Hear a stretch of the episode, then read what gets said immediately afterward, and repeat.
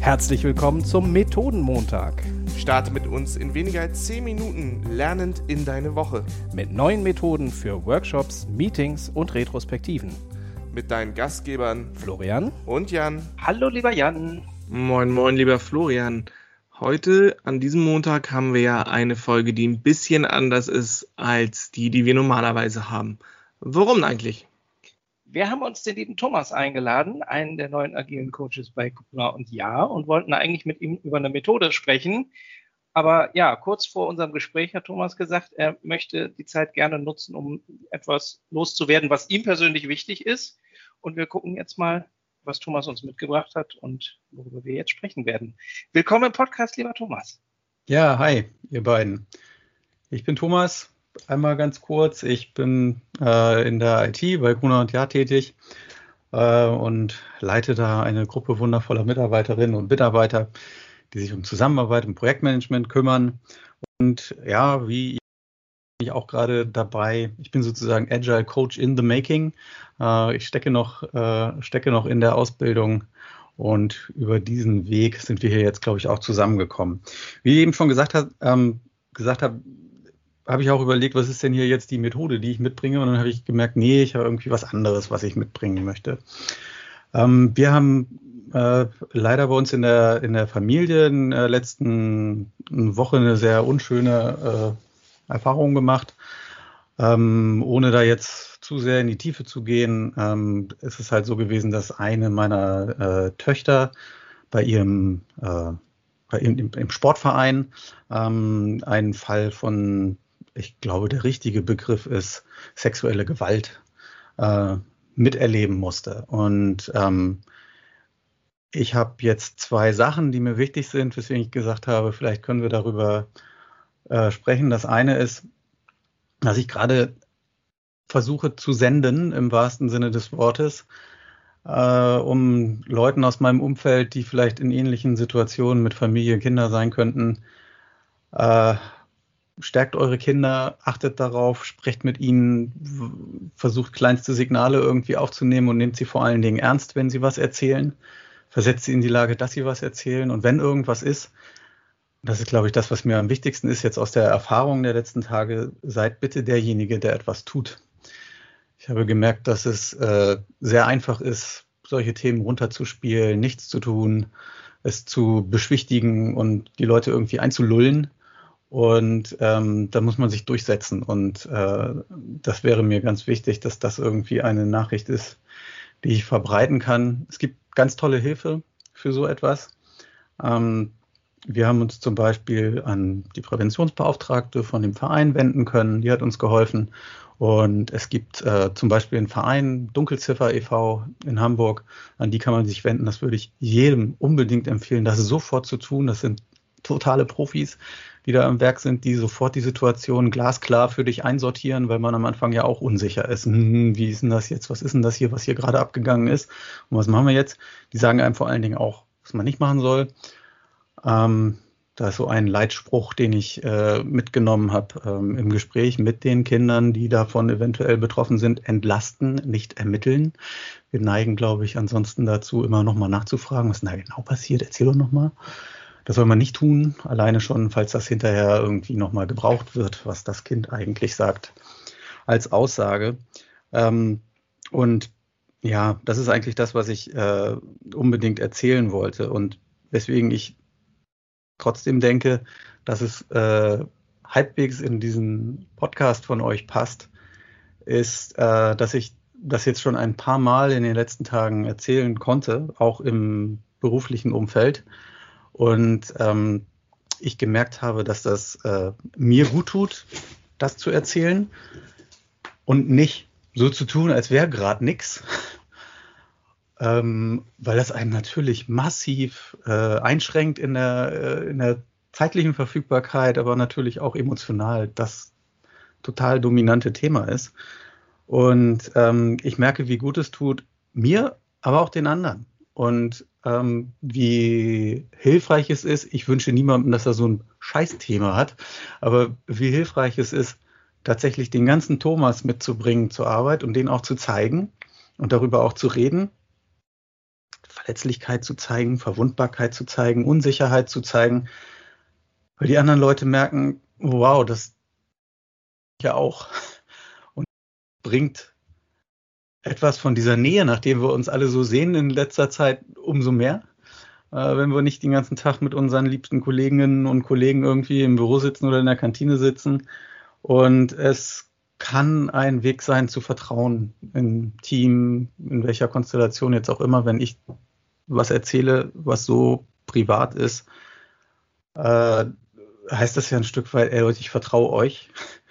Und ich denke immer, wer anderen vertraut, dem kann man vielleicht auch vertrauen. Und das ist etwas, was äh, tatsächlich ich dann doch irgendwie als äh, sehr, sehr hilfreich und, und, und angenehm jetzt auch empfunden habe in den letzten Tagen. Ich finde das im ersten Schritt erstmal, ja, wahnsinnig offen. Du hast ja auch gesagt, das ist genau deine Absicht, offen damit umzugehen. Ich finde das ein, gleichzeitig ein interessantes, spannendes Beispiel für wie viel bringt man von sich mit und wie unterschiedlich ist das auch für jeden, wie viel man von sich mitbringen möchte.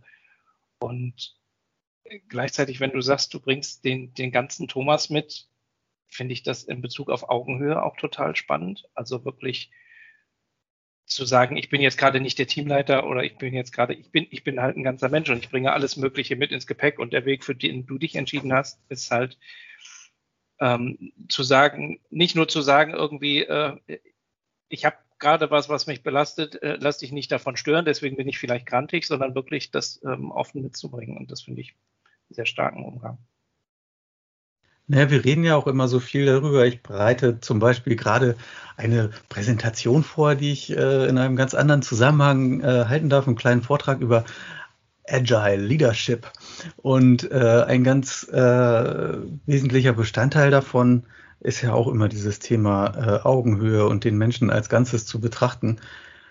Ja, und verdammte Axt, der muss halt selber auch machen. Also kann ich irgendwie meine Leute angucken und sagen, ich will euch ganz und ich will den ganzen Jan mit all seinen Facetten und Fähigkeiten, die vielleicht mal irgendwann interessant sein könnten, aber selber bin ich nur hier irgendwie Manager Thomas, der wie irgendwie funktioniert oder so. Das bringt ja nichts.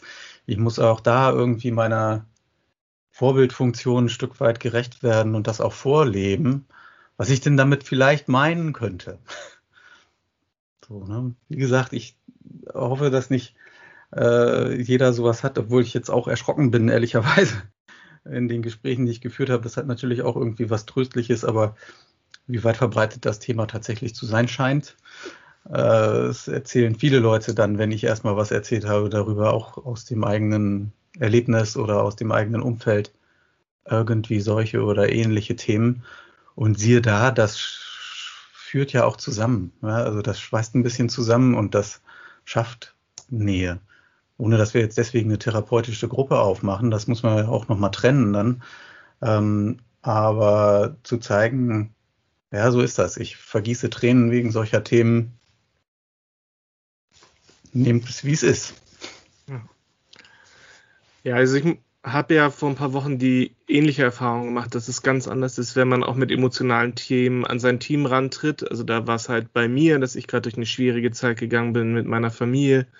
Ähm, und wenn du genau so an dein Team herantrittst und sagst, ey, ihr seid nicht immer nur ähm, der große Starke und äh, derjenige, mit dem man nur zusammenarbeitet, sondern du kommst als ganzer Mensch auch zur Arbeit da bin ich sehr, sehr froh, dass ich so tolle Kollegen wie Florian habe oder auch Mario und Marco, die mir in der Zeit ganz, ganz viel abgenommen haben und einfach eine unglaubliche Hilfe sind. Und sei es nur, jeden Morgen und Abend mit einem zu telefonieren und zu sagen, ey, ich weiß, du bist gerade total unter Strom, wie kann ich dir helfen? Oder kann ich dir auch einfach gerade nur mal eine halbe Stunde zuhören?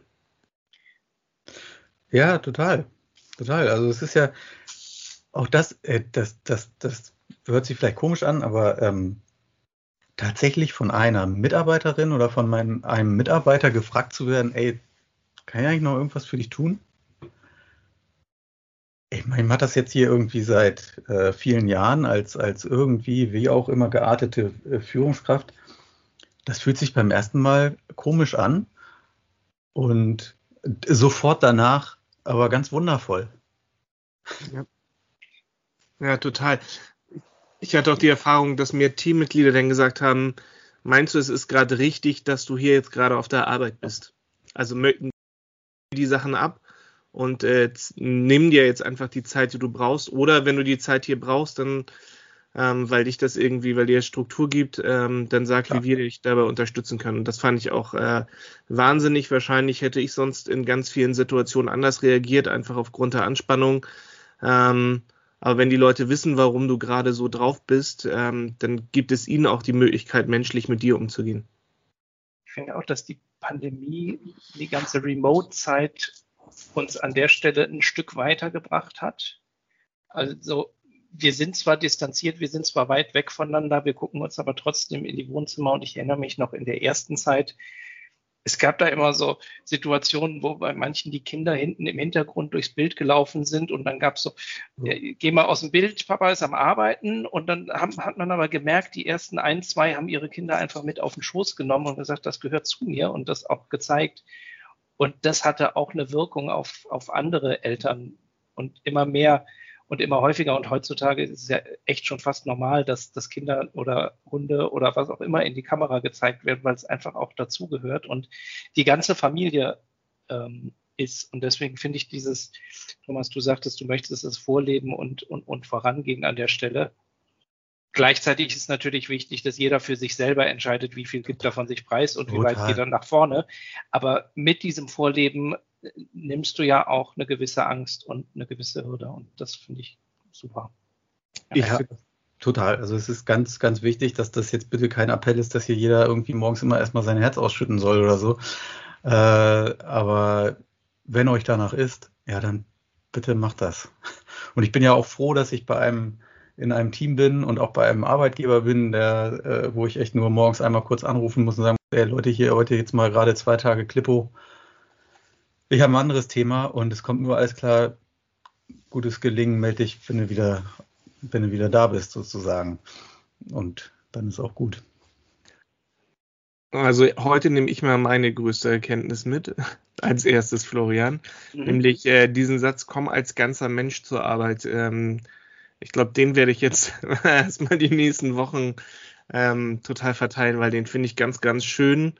Ähm, Thomas, vielen, vielen Dank für deine Offenheit das fand ich wirklich ähm, ganz toll, dass jemand den Mut hat, so eine Geschichte so öffentlich zu teilen ähm, und dann auch so offen zu sagen, ey, ich bin ein Mensch und ich komme auch als ganzer Mensch zur Arbeit und bringe auch genau die Themen mit. Ist auch meine Erkenntnis. Also auch dieser Kernsatz, der bleibt auf jeden Fall hängen. Ähm, danke fürs Vorleben, danke fürs Mitbringen. Es war, glaube ich, heute ein anderes Gespräch, eine andere Folge, eine trotzdem sehr, sehr wichtige Erkenntnis oder auch, auch wichtige Dinge. Und ich finde sie trotzdem äh, passend, weil es letzten Endes geht es trotzdem um, wie arbeiten wir zusammen, wie begegnen wir einander. Und auch wenn es jetzt keine Workshop-Methode aus dem Lehrbuch war, Vielen, vielen Bestimmt nicht. Nur aus dem, aus dem Lehrbuch des Lebens. genau. Bestimmt nicht, aber es war eine ganz, ganz tolle Folge. Ich äh, freue mich total, dass wir so spontan jetzt nicht über Vereinbarkeit oder asynchrones Arbeiten, weil, glaube ich, sonst dein Thema gesprochen haben. Das holen wir nochmal nach, wenn unseren Hörer das interessiert. Aber Gerne. vielen Dank für diese sehr, sehr tolle und tiefgreifende ähm, Folge und ich freue mich auf Feedback dazu. Ganz genau. Schreibt uns gerne, ihr lieben Zuhörerinnen und Zuhörer, wie euch die Folge gefallen hat, aber auch wenn wir wieder über typische Workshop-Methoden reden, welche Methoden euch da interessieren und was ihr gerne von uns hören möchtet. Bis dahin, Dankeschön und bis nächste Woche. Tschüss. Tschüss. Tschüss.